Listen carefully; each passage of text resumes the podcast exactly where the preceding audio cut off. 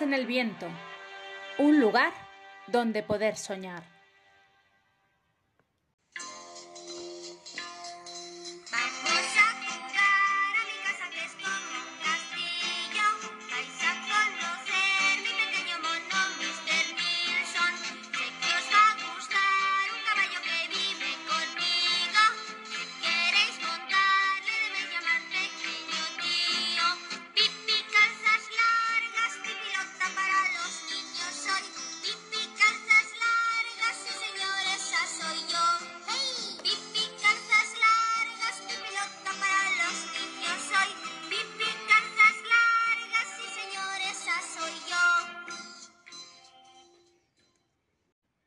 Bienvenidos al sexto capítulo del libro Pipi Calzas Largas, escrito por Astrid Lindgren.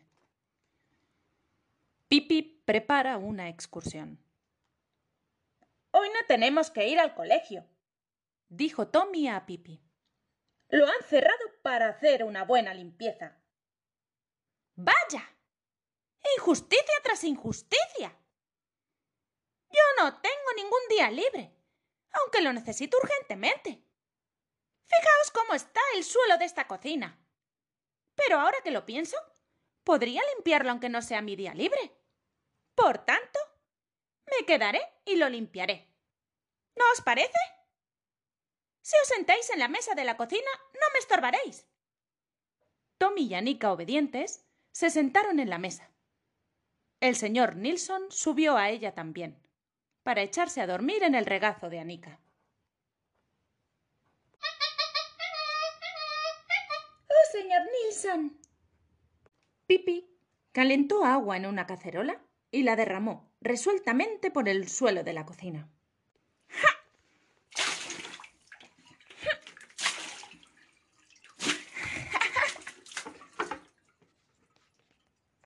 Luego se quitó los grandes zapatos y los depositó con todo cuidado en el estante del pan. A continuación, se ató dos cepillos a los pies desnudos.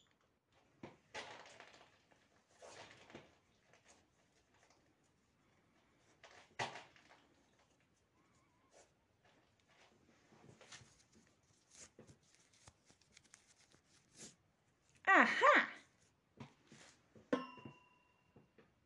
Y empezó a patinar por la cocina.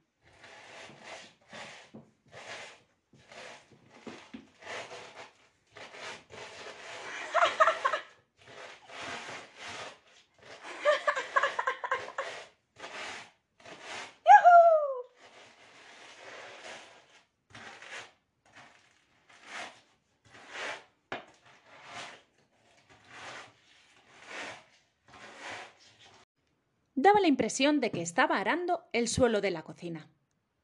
Yo podría ser la reina del patín, dijo levantando de tal modo la pierna izquierda que el cepillo de este pie tropezó con la lámpara que pendía del techo.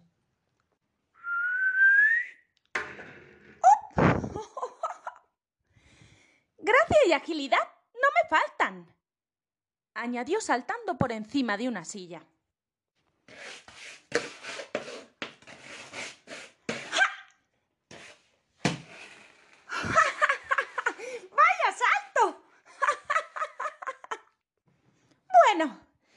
parece que esto ya limpio. Y se quitó los cepillos. Hmm.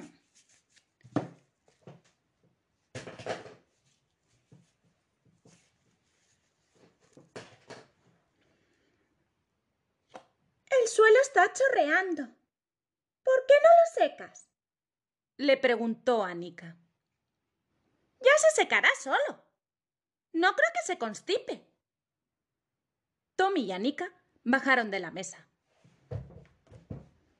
Cruzaron la cocina con el mayor de los cuidados, a fin de no mojarse los pies, o al menos lo menos posible. Fuera brillaba el sol en un cielo intensamente azul. Era uno de esos días dorados de septiembre en que resulta maravilloso andar por los bosques. Pipi tuvo una idea. ¿Y si cogiéramos al señor Nilsson y nos fuésemos de excursión. ¡Magnífico! ¡Magnífico, sí! ¡Bien! exclamaron llenos de júbilo Tommy y Anika. Pues id a avisar a vuestra casa. Mientras yo preparo la comida. A Tommy y Anika el plan les pareció de perlas. Corrieron a su casa. ¡Mamá! ¡Mamá! ¡Nos vamos de excursión, mamá! ¡Adiós! Y enseguida estuvieron de vuelta. Pipi los esperaba ya a la puerta con el señor Nilsson al hombro, un bastón en una mano y una vieja cesta en la otra. Los niños anduvieron un trecho por la carretera y luego tomaron un sendero que atravesaba un campo poblado de abedules y avellanos. Después de un rato caminando, llegaron a una valla tras la que se extendía un paraje de cautivadora belleza. Junto a la valla, cortándoles el paso, había una vaca que no parecía tener intención de moverse.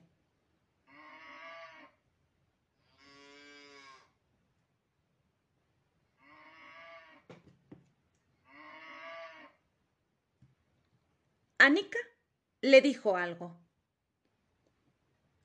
Oh, qué miedo me da. Vaquita, vete del camino. Y Tommy se acercó a ella valientemente e intentó espantarla. ¡Eh! Vaquita. Fuera de ahí. Nos estás cortando el paso. Fuera. ¡Eh! ¿No haces caso, vaca? ¡Fuera! Pero el animal no hizo el menor movimiento, sino que se quedó mirando a los niños fijamente, con ojos bovinos. Para terminar de una vez, Pipi dejó la cesta en el suelo. Se acercó a la res y la levantó en vilo y la apartó. ¡Adiós, vaca! ¡No haces caso! ¿No te apetece caminar? Yo te lo pondré fácil.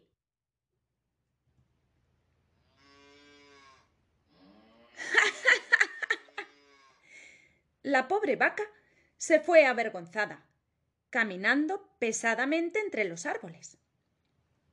Las vacas son tan testarudas como los cerdos, dijo Pipi al mismo tiempo que saltaba la valla con los pies juntos. ¿Y cuál es el resultado? Que los cerdos son tan testarudos como las vacas. Solo de pensarlo dan ganas de llorar. ¡Qué campo tan precioso! exclamó Anika entusiasmada mientras saltaba, de piedra en piedra. Tommy sacó su cortaplumas. El regalo de Pipi. Y con dos ramas empezó a hacer dos bastones, uno para Anika y otro para él.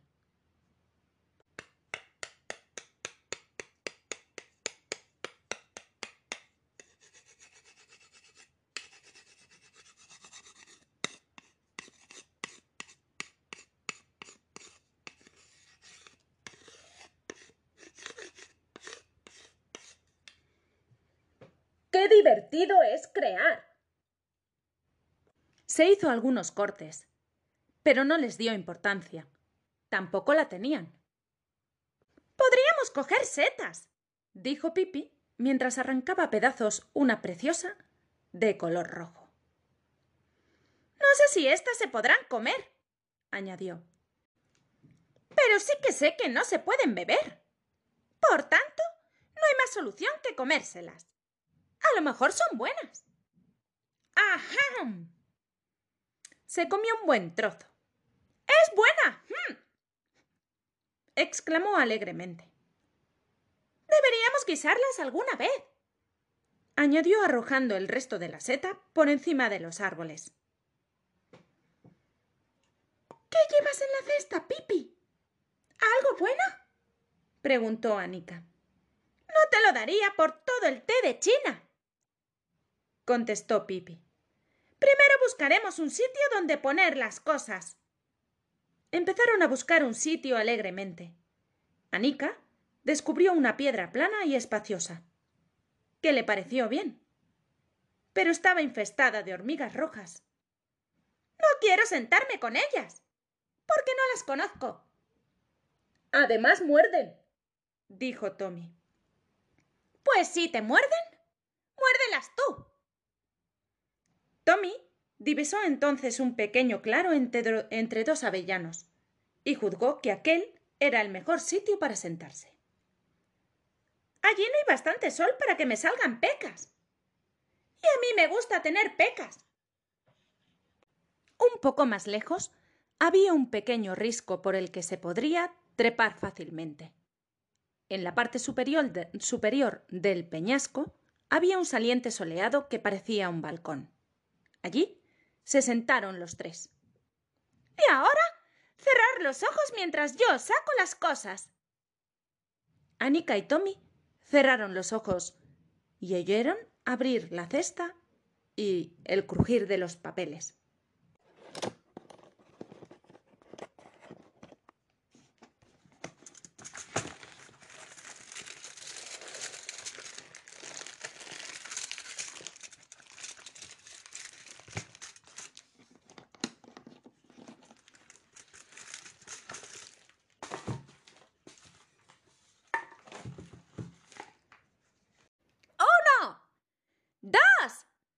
¡Diecinueve! ¡Ya podéis mirar! Y así lo hicieron. ¡Guau! ¡Pipi! ¡Oh, ¡Pipi! ¡Qué barbaridad! ¡Cuántas cosas! Y su alegría no tuvo límites al ver las cosas tan exquisitas que Pipi había colocado sobre la roca desnuda.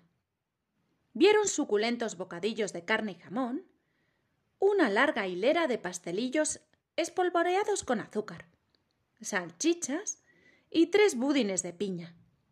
Pipi había aprendido todos los secretos de la buena cocina en el barco que capitaneaba su padre. Todos los días deberían de ser de asueto. Pues a mí no me gustaría. ¿Sabes por qué? porque no me hace ninguna gracia limpiar la casa. Es divertido limpiar, desde luego, pero no todos los días. Al fin, los tres quedaron tan repletos que casi no podían moverse, y estuvieron un rato sentados bajo la caricia del sol.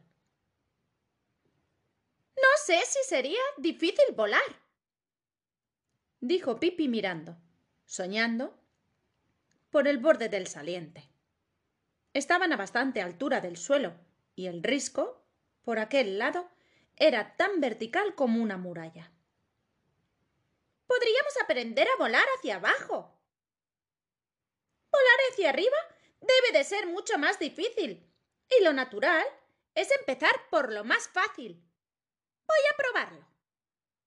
No, Pipi, Pipi, no, no, Pipi. exclamaron Anika y Tommy por lo que más quieras. No lo Pero Pipi estaba ya de pie en el borde de la roca y dijo ¡Vuela, mariposa, vuela! Y levantó los brazos y se lanzó al vacío. Medio segundo después se oyó un golpe. El choque del cuerpo de Pipi contra el suelo. Anika y Tommy se tendieron de bruces y miraron temerosos hacia abajo. Pipi se puso en pie y se sacudió las rodillas. Se me ha olvidado aletear, dijo tranquilamente. Además, llevo en el cuerpo demasiados pastelillos. en este momento advirtieron que el señor Nilsson había desaparecido se había marchado y vagaba a su antojo de aquí para allá. Todos lo habían visto hacía unos instantes mordisqueando la cesta de la comida. Pero al efectuar Pipi su ejercicio de vuelo, se habían olvidado de él y después ya no lo vieron.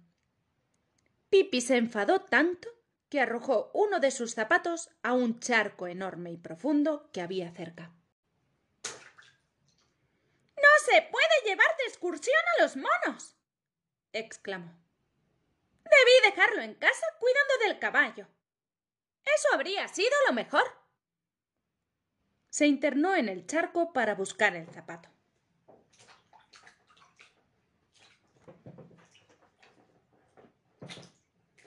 hasta que el agua le llegó a la cintura.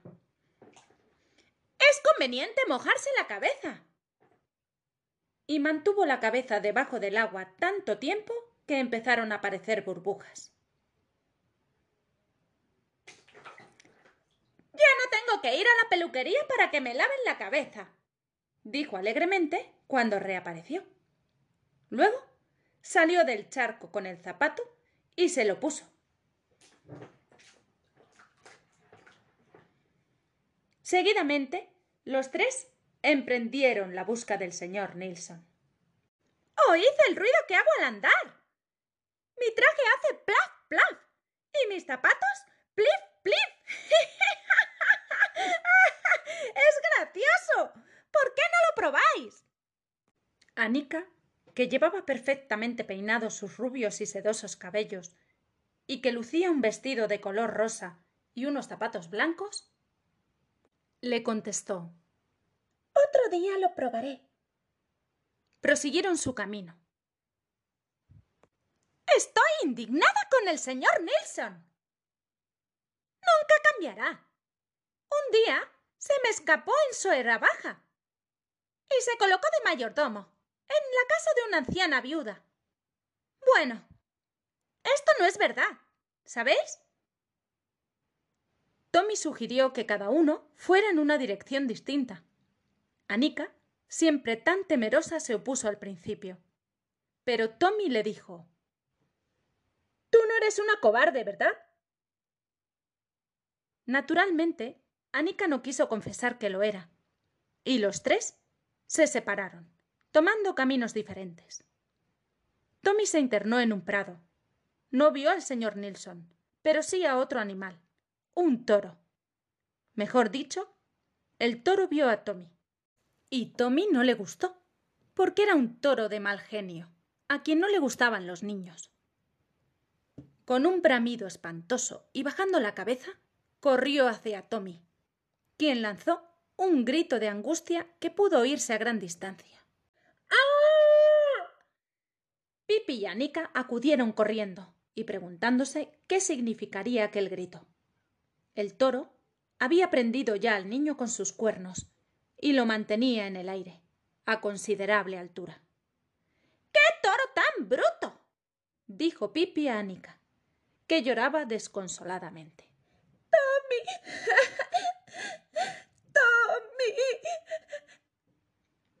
Lo que hace ese bicho no está bien. Le está ensuciando a Tommy ese traje de marinero tan blanquito que lleva. Tendré que ir a hacer entrar en razón a ese toro tan borrico. Entonces se acercó al toro y le tiró del rabo. Perdone usted que le interrumpa.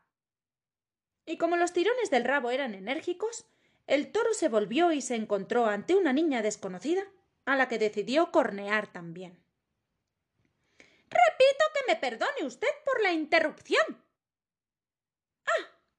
y perdón también por esta rotura, añadió, rompiéndole un cuerno. Este año no está de moda llevar dos cuernos. Los mejores toros solo llevan uno. O ninguno. Y le rompió el otro. Como estos animales no tienen sensibilidad en los cuernos, el toro no se enteró de que había perdido los suyos y embistió a Pipi dispuesto a convertirla en compota de manzana. ¡No me des más topetazos! ¡No! ¡No puedes imaginarte las cosquillas que tengo! ¡Basta! ¡Basta! ¡Que me voy a morir de risa! Pero como el toro no cesaba de golpearla con la cabeza, al fin Pipi se subió a su lomo para descansar. Pero al toro no le gustó tener a Pipi encima, y empezó a dar vueltas y a hacer cabriolas, con el propósito de arrojarla al suelo, cosa que no consiguió, pues la niña permanecía aferrada a su cuerpo con las piernas. El toro corrió hacia adelante, hacia atrás, por todo el prado, y bramó de tal modo que empezó a salirle humo de la nariz. Pipi reía y lanzaba gritos, hacía señales hacia Tommy y Anika, que permanecían a una prudente distancia, temblando como hojas. Como el toro daba vueltas en redondo, siempre con el propósito de librarse de Pipi, ésta gritó a sus amigos Mirad cómo bailo con este buen amigo. Al fin, el toro se sintió tan cansado que se echó en el suelo, y se dijo que ojalá no hubiese en el mundo ni un solo niño. Por algo no había comprendido nunca para qué servían los niños. ¿Vas a dormir la siesta? Entonces no quiero molestarte. Saltó del lomo del toro y se acercó a sus amigos. Tommy había llorado un poquito, pues el toro le había hecho daño en un brazo. Anika se lo vendó y enseguida dejó de dolerle. ¡Oh, Pipi! exclamó Anika temblando cuando llegó su amiga. ¡Shh! No grites, susurró Pipi. Que puedes despertar al toro. Se ha dormido. Y si lo despertamos, se enfadará. Sin embargo, empezó a llamar al señor Nilsson a grandes voces. ¡Señor Nilsson! ¡Señor Nilsson! ¿Dónde demonio te has metido? Nosotros nos vamos a casa. El señor Nilsson estaba allí mismo, acurrucado en la copa de un pino, mordiéndose el rabo con cara triste. La verdad, no era nada agradable para un mono tan pequeño que lo dejasen solo en pleno campo. Así pues, saltó desde el pino hasta el hombro de Pipi. Y agitó en el aire su sombrero de paja, como solía hacer cuando estaba contento. Esta vez no te has colocado de mayordomo, ¿eh? dijo Pipi acariciándole la espalda. Claro que eso era mentira, pero ese resultara que es verdad. A lo mejor fue de veras mayordomo en su. Por si acaso, desde hoy le haré servir la cena. Emprendieron el camino de regreso. Pipi tenía aún la ropa chorreando y los zapatos llenos de agua. Anika y Tommy opinaban que habían pasado un día delicioso, dejando aparte la aventura del toro, y empezaron a cantar una canción que habían aprendido en el colegio. Era una canción de verano, y casi estaban en otoño, pero se dijeron que eso daba lo mismo. En días alegres del estío cálido, colinas y bosques me gusta cruzar. La jornada es dura, mas todos cantamos durante la marcha tralarararam. Pipi también cantó esta canción, pero con letra diferente. En días tranquilos del estío cálido, colinas y bosques me gusta cruzar. Hago